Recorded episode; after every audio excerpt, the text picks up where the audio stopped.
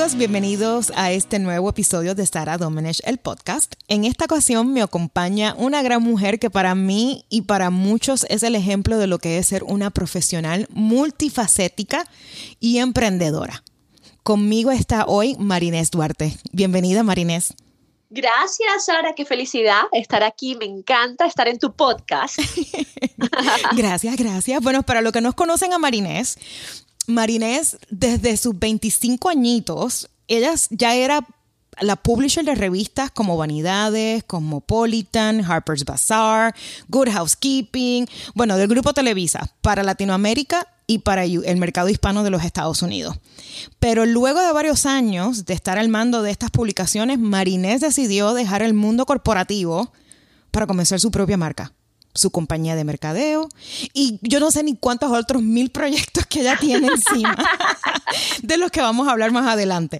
Pero voy a empezar con, contigo por el tema de, de esta transición de trabajo de, estar con una compañía, o sea, eh, al mando de algo súper corporativo, algo súper seguro, súper estable, tanto para ti, para todas las familias. Eh, cuéntame cómo fue esa transición de, y, ese, ese miedo y el empuje para poder tomar esa decisión? Sabes, Sara, que fue durísimo, durísimo, durísimo. Y hoy en día me doy cuenta lo difícil que fue más de lo que, de lo que en ese momento este, yo, yo me di cuenta de lo que estaba haciendo. De verdad que, eh, como dijiste, llevaba yo ya casi 10 años en una, en una posición soñada, imagínate, desde 25 añitos de que poder estar manejando estas revistas que son, bueno, las revistas líderes de Latinoamérica y y el hispano, viendo toda la parte editorial, comercial, branding, viajando, porque iba de Nueva York hasta Argentina. De verdad que fue una experiencia maravillosa. Cualquiera eh, muere por tener esa posición. Incluyéndome yo. y más a los 25 años que uno está, yo estaba todavía jugando con Barbies. Y sabes que fue una, en ese momento yo, yo no me lo, o sea, no, no me lo creía. Para mí fue como un máster, para mí fue aprender tanto y, y, a esa edad uno viene con toda la garra de comerse al mundo todavía, a esta edad también, pero sobre todo a esos los 25 años, yo venía de, de, de, ese ritmo también. Yo llegué a los Estados Unidos a los 17 años sin saber mucho inglés, eh, jugaba tenis, yo me, me gané una beca eh, para jugar tenis aquí en los Estados Unidos y fue la manera que mis papás, o sea, que yo pude venir porque mis papás no podían pagarme los estudios aquí. Y bueno, me vine si, no se, si no se han dado cuenta, Marinés es venezolana. Pero tus papás son, tus papás son peruanos, ¿verdad? Exacto. Exactamente. Y estoy casada con mexicano. Esto es un bueno, esto es un arroz con mango buenísimo. Es un melting pot, pero, pero buenísimo. Espectacular. Y nada, me vine acá, estudié y era, era como que de verdad luchar, o sea, luchar los cuatro años, jugar tenis bien, bien fuerte, este, y después tenía un año, tú sabes que te dan el, el training, el, el, el, el puedes trabajar un año, después si no te saca, si no renuevas la visa, te tienes que regresar a tu país. Y todo ha sido como mucha garra, mucha pelea, pelear y yo quiero trabajar. Empecé a trabajar en una agencia de publicidad en Young Rubicam, después fue en Media Edge eh, y fue espectacular eh, toda la experiencia que adquirí. Después me fui al grupo Expansión y de ahí por dos años este, yo estaba con la revista Quién y ahí me llamaron para, eh, para trabajar en Televisa con la revista Caras, que lanzaron, lanzaban Caras y querían que, que yo este, pues ayude a lanzarlo en, Estados Unidos.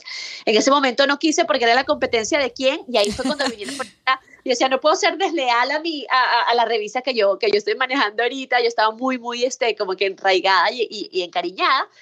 Y me ofrecieron esta posición que no existía ni siquiera. Un americano la, la, la, creó y era, pues, literal, ser publisher o directora general de, de en ese momento, Vanidades Cosmopolita de Harper's Bazaar, que era el grupo Hearst.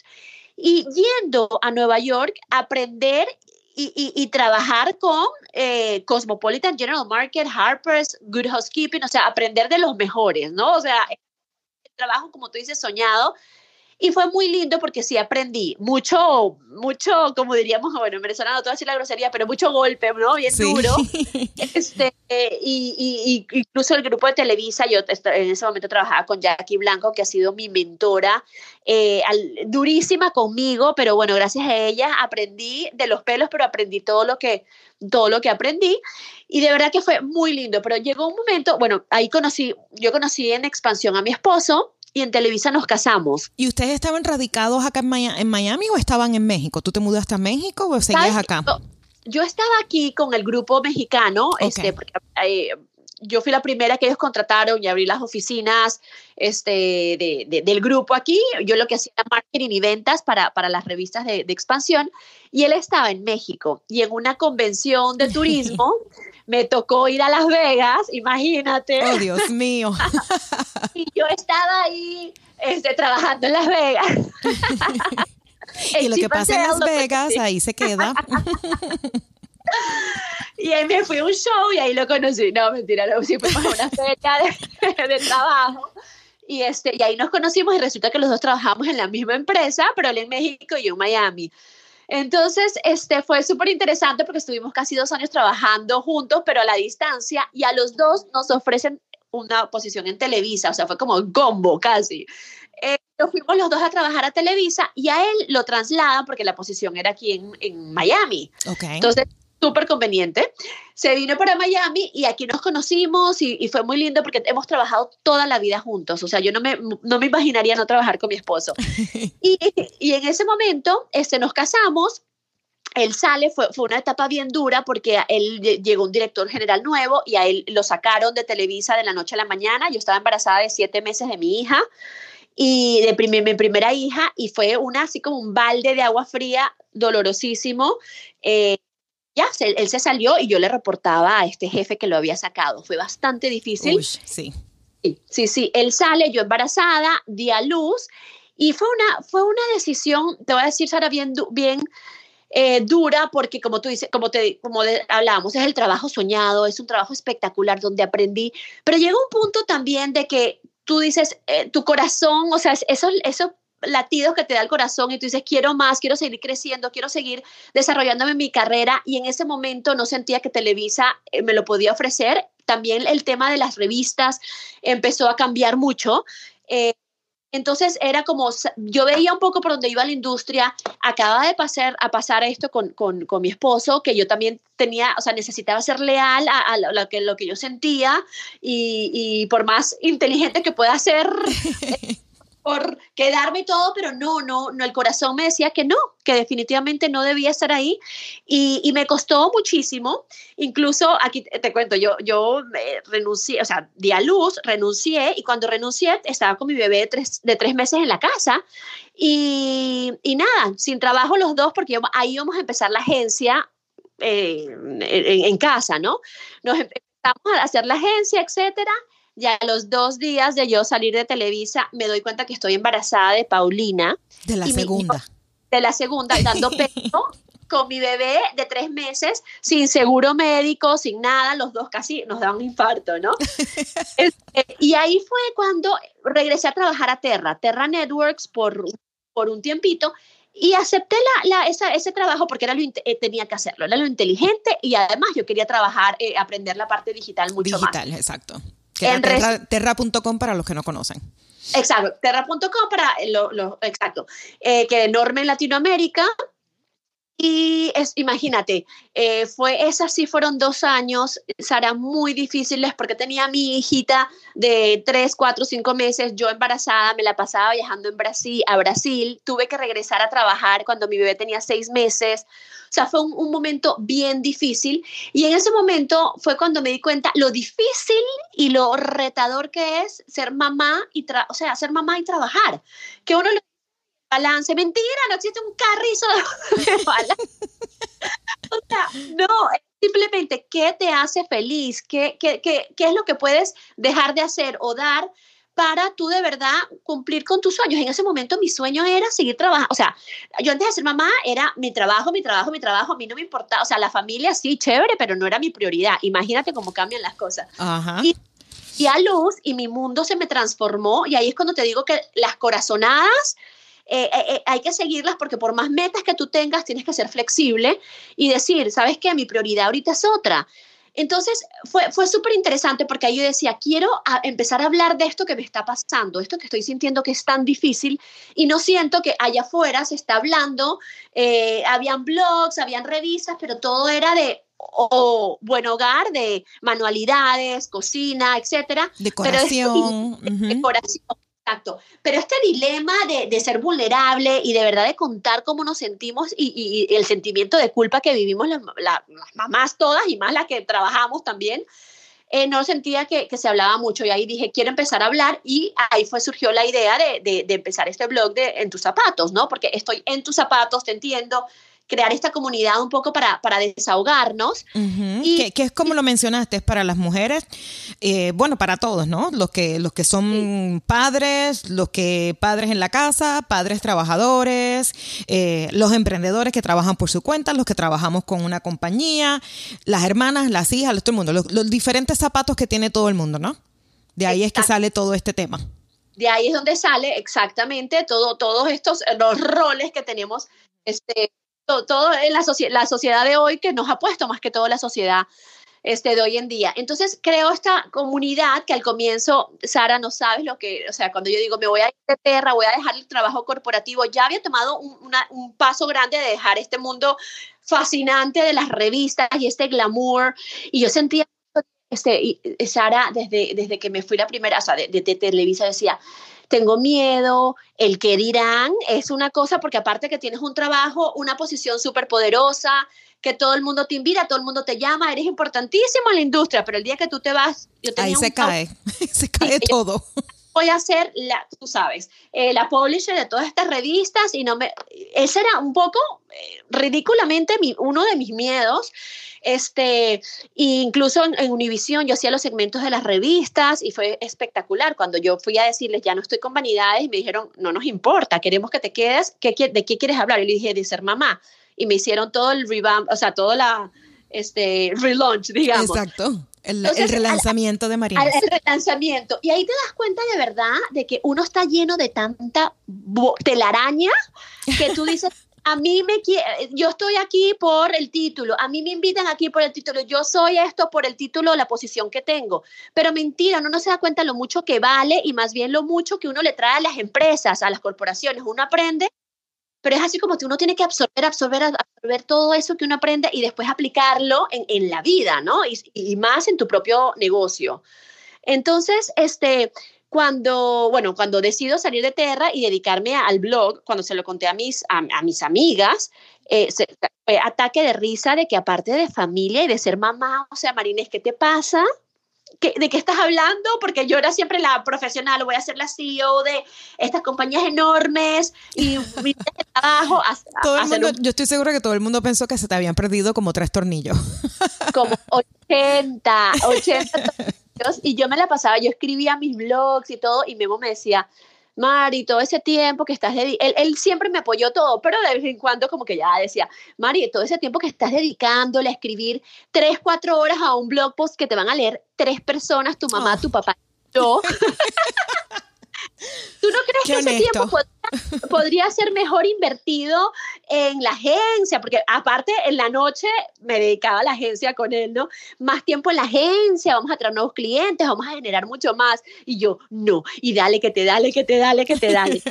Entonces, pero eso es una de las cosas que te digo, que las corazonadas, cuando uno lo siente adentro, ese instinto de que tienes que darle, que darle, que darle, y, y, y, y nadie te entiende, no importa, es, es de verdad seguir este, luchando por lo, que, por lo que quieres hacer. Entonces fue muy lindo porque, porque ahí te das cuenta también de que, de que cuando pasa el tiempo que empiezan a, ya no me leían tres, sino cuatro, ni cinco, y no importaba si eran cinco, seis o siete, o sea, me fascinaba lo que estaba haciendo. Y ahí se unió el primer, mi primer cliente, que fue dos meses después de lanzar el blog, que fue Johnson Johnson, que hasta el día de hoy trabajo, trabajo como spokesperson de ellos. Y bueno, el resto es un poco historia porque e, eso es, o sea, cuando, los, cuando tú haces las cosas con pasión, cuando crees en ti, la gente, lo, tú lo transmites, la gente lo lo, percibe, eh, los clientes lo perciben y sobre todo en este, rum, este rubro ¿no? que estoy hablando que es de comunicación, ya sea un blog, una revista, un, webs, un website. Eh, y, y, hoy no, o sea, de verdad ha sido la decisión más espectacular, más acertada que he tomado porque me ha permitido que justamente lo que yo quería, seguir trabajando, pero dándome el espacio de hacerlo con mi familia y que ellos parte de mi trabajo. O sea, ellos son parte, si tú pones a ver, son parte de mi día a día, de mi contenido. Claro, sí, porque hablas mucho de la maternidad y, de la familia. Eh, y quiero hablar antes de que pasemos a otro tema, pero eh, hablando de la familia, por eso también quiero preguntarte del Techie Fam, porque esta es otro tipo de, de plataforma que usted tú y Memo, tu esposo, han creado, donde incluyes muchísimo más a, a los hijos, ¿no? Marinés tiene eh, cuatro niños, tres niñas y un, y un varón. Pero sí quiero que me hables un poquito de Techie Fam antes de que hablemos del, proyecto que a mí me fascina, que es Princesa Guerreras. Pero eh, vamos a hablar de Techie Fam porque sé que esto es algo nuevo que, estás, que están haciendo tú y Memo y, y y cómo incluyes a los niños y cómo es la tecnología y el no uso de tecnología también, porque son ambas, ¿no? Exacto. Mira, eh, una de las cosas que, he aprendido y que les recomiendo a todas las personas que cuando tengan un proyecto, tengan una meta, de verdad sean flexibles a, seguir creciendo, a reinventarse y no quedarse en, te digo, en tus zapatos, es en tus zapatos. Y eso fue lo que, lo que quería que fuese hace siete años, pero a medida que vamos, que vamos evolucionando, uno mismo crece, uno mismo evoluciona, la vida evoluciona y surgen otras oportunidades. Y hay que estar siempre, o sea, ojos pelados a, esas señales de la vida. Eh, y una de las cosas que, que, de verdad sentimos nosotros como familia era que, la, que muchos papás son un poco eh, miedosos, y yo me incluyo también, o, o, tienen un tabú, tienen una, una fobia a lo que es la tecnología y prefieren bloquearla prefieren es a borrar todas las aplicaciones, no permitir YouTube, este, decir que mi hijo no puede tener celular. Y, y en, vez de aprender ellos y ser ellos quienes guían a sus hijos, porque lamentable, no lamentablemente, porque la realidad de la vida es que el mundo ha cambiado y la tecnología, estar en Internet, ocupa, o sea, es, el otro mundo que ya estamos viviendo. On y offline, no es que el futuro es el presente y está tomando cada vez más tiempo y más importancia que el verdad, el mundo de, real, pues de carne y hueso, ¿no? Exacto. Entonces, unido a eso vienen muchos peligros, muchas oportunidades, muchos beneficios que sentimos que los papás no nos damos cuenta por miedo nuevamente y por querer bloquearlo. Eh, entonces, desde hace aproximadamente cuatro años eh, empecé a trabajar con YouTube, que ha sido una maravilla como parte del YouTube Parent Panel, que somos seis, seis, este, seis eh, partners, digamos. Tengo la, o sea, la, la bendición, soy la única latina, veo toda la parte del mercado hispano que es espectacular y Latinoamérica. Entonces he aprendido muchísimo y he tenido mucha información importante y cada vez que hablaba, que comentaba, que decía, me daba cuenta de lo poco informados que estaban los papás, pero la necesidad que de verdad tenían y, y, que querían, que querían saber. Posteriormente, a los dos años, me llama Google para ser este, de, su, de su partner, se llaman este, parent partner. Eh, parent partner. partner, exacto, que también somos seis, este, y justamente soy la única de YouTube que, nos, que me invitaron para Google, entonces es doblemente información, enriquecerme, enriquecerme de todo este contenido maravilloso, y digo, quiero contarlo, quiero que todos los papás lo sepan, necesito este, mandar toda esta información porque es valiosísima, y, y, nos dimos cuenta con, con, Memo, Memo vino conmigo y las niñas vinieron a una presentación muy grande que tuve en, en Google, el Mom 2.0, maravillosa. Google me invitó a ser keynote speaker, con, imagínate, Brené Brown, casi nada. Fue huge. Y, y, las niñas vinieron con con, conmigo y Memo también. Y ahí de verdad me di cuenta que las niñas lo llevaban en la sangre, de la manera que hablaban, de la manera que, que, que, querían saber más, que, que le hablaban a otras personas sobre los peligros, los no peligros, o sea, de verdad estaban muy empapadas y dijimos, esto es, o sea, esto es algo que queremos crear en familia. Eh, Ale que necesitamos el punto de vista también de un teenager de 18 años y, y poder eh, asociar, no, pues, relacionarnos con los papás básicamente de todas las edades, porque tenemos desde la chiquitica hasta la 18 años y, creamos ese, este concepto de Tech Fam que es un poco de manera amigable y no somos los mega tequis pero que, que te conocemos todo al contrario, somos papás que queremos conocer, que hacemos mucha investigación, que también tenemos muchos miedos, pero que de alguna manera como que agarramos esa información y, y podérsela poner como papita pelada en bandejita papás para que de verdad abran los ojos y sean mucho más abiertos, que sí, que les den el TikTok a su hijo, que jueguen Fortnite, que agarren YouTube, claro que sí, pero que sepan cómo configurarlo. Para la protección de ellos también. Y, y me gusta porque eh, o sea, la tecnología no se va a ir, tenemos nosotros que adaptarnos a ella y sigue evolucionando. O sea, es parte, es parte diaria de nuestras vidas y es parte diaria de los niños también. O sea, y hay que, ellos tienen que saber aprender con las computadoras, tienen que saber eh, bueno, y también tienen que saber a protegerse. O sea, nosotros también tenemos los, eh, nuestro hijo trabaja, trabaja, nuestro hijo chequea YouTube y hay que saber, o sea, cómo podemos protegerlo a él de ver contenido que no debe estar viendo y de que no, de que alguien tampoco lo contacte a él. O sea, él es chiquitito, pero eventualmente hay que también tener eh, precauciones con todo lo que está pasando, pero no es, como mencionaste al principio, no es necesariamente bloquear el, el, el la YouTube, aplicación. La, aplicación, exacto, es saber cómo utilizarla. ¿Cómo utilizar? Eso es algo, también importante, Sara, que es tener esa conversación, como que have the talk con tus hijos, así como le hablas de sexo, como le hablas del alcohol, de drogas, de internet, lo tienes que hablar y ser tú quien se lo hable, porque si no se va a ir donde el amiguito al, celular del amiguito, el amiguito le va a enseñar y a la final no, si pasa algo no te lo va a contar a ti por miedo, porque va a decir, mi mamá me va a regañar porque estuve metido en internet, o sea, que sientan esa apertura y esa comunicación con, No, muy bien, a mí me encanta y yo, yo soy ya fanática del, del tech fam, del techie fam. Pero entonces mencioné los otros ahorita eh, que tú lanzaste uno de los proyectos que más a mí me ha fascinado eh, recientemente y digo, se llama Princesas Guerreras. Eh, cuéntanos qué te motivó a hacer este proyecto y, y, exacto qué es lo que es el proyecto, qué es este programa de Princesas Guerreras. Princesas Guerreras, ese sí es como, mira, me hablas de eso, se me cambió la cara. O sea, sí, ya se me pone la piel de gallina.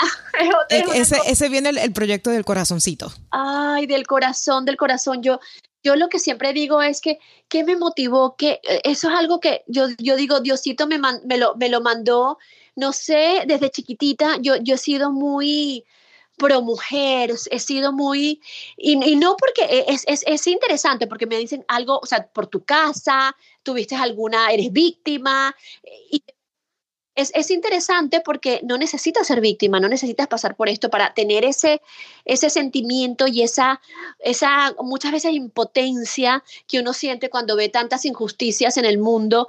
Eh, yo viniendo de Latinoamérica lo tenía en mis narices, este, y, y hablando un poquito de la, de la desigualdad de género, no tanto como la violencia y la más que todo esa, desigualdad y siempre me llamaba la atención, pero al punto desde que yo, yo decía, ¿por qué el Papa, o sea, yo voy a ser la primera mamá del, del, mundo, porque el Papa tiene que ser hombre. O sea, eh, yo seis años y yo decía esto, imagínate, yo soy católica, soy cristiana, apostólica, romana, todo, mi mamá me quería matar.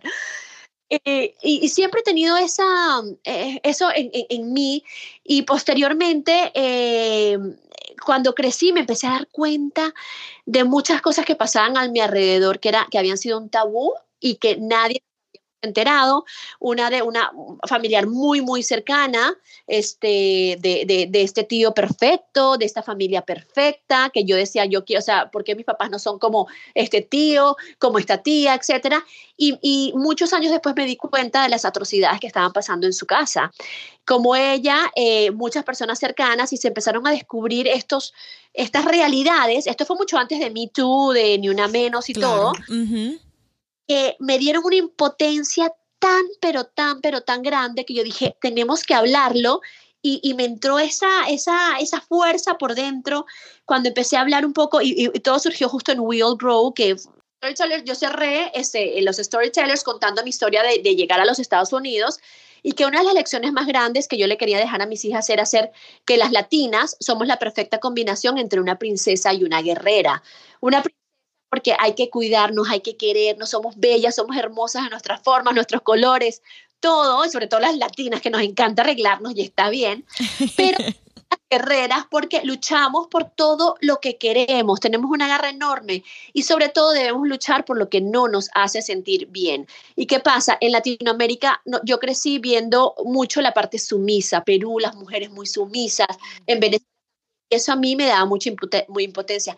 Y desde que yo digo esa frase, que se volvió viral, en ese momento la dije, empezaron a tuitear a todo, fue, fue yo dije, Carrizo, o sea, y, este sentimiento me, me, me, entró y dije, voy a hacer una camisa sin tener una idea bien, yo dije, pero una camisa no me importa hacer una camisa, no es un, un fashion statement, yo quiero algo con propósito.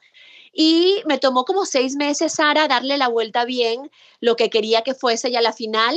Este, lindo porque es una, es una iniciativa para crear conciencia, eh, de, de, de, abrir los ojos, porque mucha gente siente que eso pasa en los sitios de, bajos recursos, sin educación, y pasa hasta en las mejores familias. En las mejores familias, exactamente.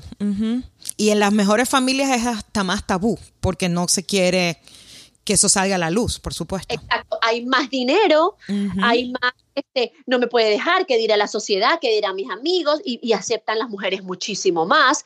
Entonces, a mí el tema específicamente del tema del abuso sexual a niñas me pone, no te puedo decir cómo me pone, me pone mal, pero mal, mal, mal, que, que me vuelvo un monstruo cuando, cuando me entero, cuando oigo este, de, de, las cosas que pasan, de las injusticias, niñas, niños y, mujeres, o sea, en, general. Eh, entonces dije, quiero, quiero hablar de esto. Y dije, voy a crear esta iniciativa, va a ser comunicación, comunicación, comunicación y eventualmente poder ayudar a instituciones de, de Latinoamérica. Siempre me, enfoca, me, me, ha gustado mucho más porque siento que ahí hay mucho más necesidad, hay menos dinero y por con dinero que puedas tener aquí, allá puedes hacer maravillas.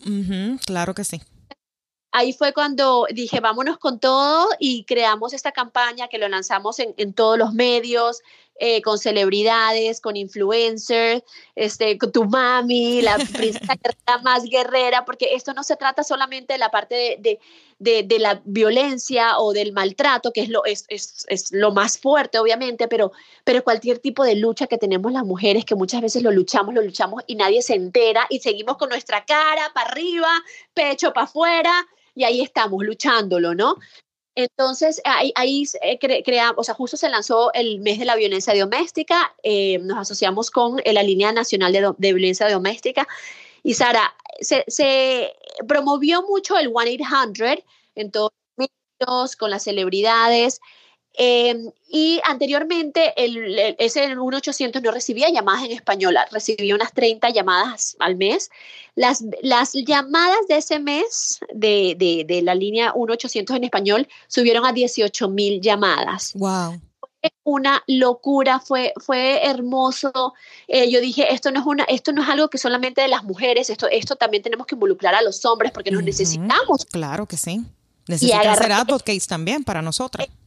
Exactamente, y no es, yo, yo, o sea, ahorita todo, todo se ha ido un poco al otro extremo, al otro límite de, de en contra de los hombres, los hombres son unos hijos de P, pero, pero no, o sea, eh, eh, eh, al contrario, los hombres nos los necesitamos aquí con nosotros. Y le puse su camisa memo, saca, salimos al primer post, le mandé hice seis camisas a Ricardo Montaner, este, a Nacho, Calle, Cristian de la Fuente, en fin, hicimos seis, siete camisas y no sabes lo que fue, Sara, el impacto que tuvo el hombre. Cuando Ricardo Montaner subió ese post, bueno, fue una cosa absurdo que me llamaron de la Línea Nacional de Violencia Doméstica. Me dijo, ¿qué está pasando hoy el 23 de octubre? Me acuerdo. ¿Qué está pasando hoy? Y dije, no.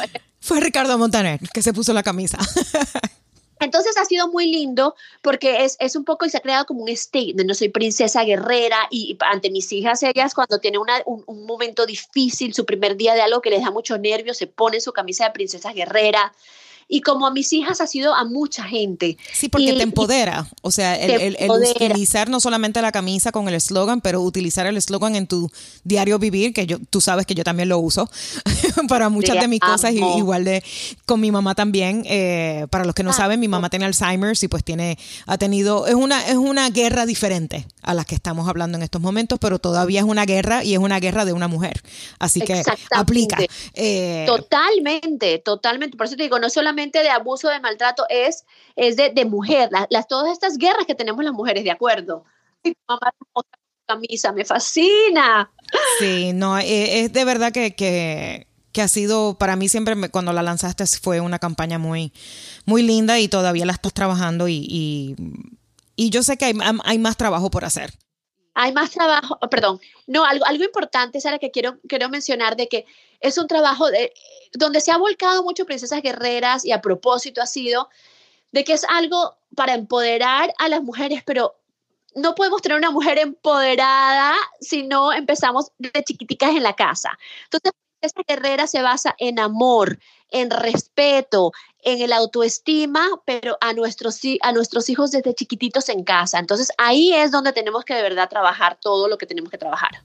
Bueno, yo, yo puedo estar hablando con Marinés todo el tiempo, pero ya, se, nos está, ya se nos está acabando. Um, pero, o sea, eh, como han escuchado, Marinés es una gran mujer, es una gran amiga eh, que, que bueno, yo siempre te he admirado muchísimo. Solamente te sigue, la gente que te sigue en las redes ya sabemos que, que tienes, yo no sé ni cómo no te cansas. Ah. todos los días tienes algo nuevo, diferentes cosas. Si no es con las niñas, es con, con tu blog de En tus zapatos. Si no estás en Univision hablando de algún cliente o hablando de la maternidad y seguir ayudando también a las mujeres. Ahora con Tequifam, o sea, Marineses tiene muchísimos zapatos, muchísimos zapatos. Así que, eh, hablando de eso, para los que nos escuchan, y que no, todavía no te siguen, ¿dónde te pueden conseguir en las redes y que puedan aprender un poquito más de ti y de todos tus proyectos? Claro que sí, mira, en las redes es eh, muchas páginas. Tienes muchas páginas. Ay Dios, en María Duarte, que es mi red personal, pero ahí también hablo mucho del contenido, pero más personal, es de mi día a día. En tus zapatos, en guion bajo tus zapatos este, que es relacionado todo el tema de la mamá, familia, y Tequifam, si puntualmente quieren este, todo el tema de la guía eh, familiar en, con respecto a la tecnología. Perfecto. Muchísimas gracias, Marinés, por todo lo que has compartido con nosotros y por ser, por ser ese ejemplo de que todo lo que nos proponemos lo podemos lograr. Ahora yo tengo que hablar aquí lo mucho que yo te admiro a ti, muchachita. Ay, qué linda. yo de verdad es que te conocí, tu energía, tu excelente trabajo, que lo profesionalismo que siempre has tenido y ahora este proyecto que me encanta y va a ser un éxito y me siento súper, súper honrada de que me hayas invitado. Gracias de verdad, Sara. No, gracias, gracias a ti. Amigos, recuerden que me pueden escuchar a través de las plataformas de podcast de Apple, Spotify, Stitcher y Google. Y también podemos continuar la conversación utilizando el hashtag Sara el podcast. Hasta luego.